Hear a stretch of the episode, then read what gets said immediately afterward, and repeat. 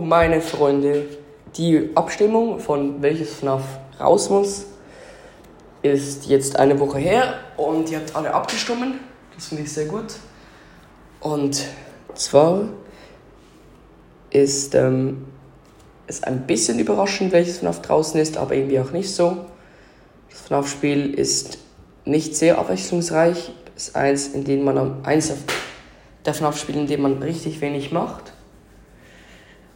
Und in diesem FNAF wird man von einem Animatronic gejagt. Ja, jetzt wisst ihr es wahrscheinlich schon. Es ist FNAF 3. FNAF 3 ist draußen, Leute. Genau. Aber die Abstimmung geht jetzt weiter. Stimmt jetzt unter dieser Folge ab, welches FNAF am nächsten raus muss.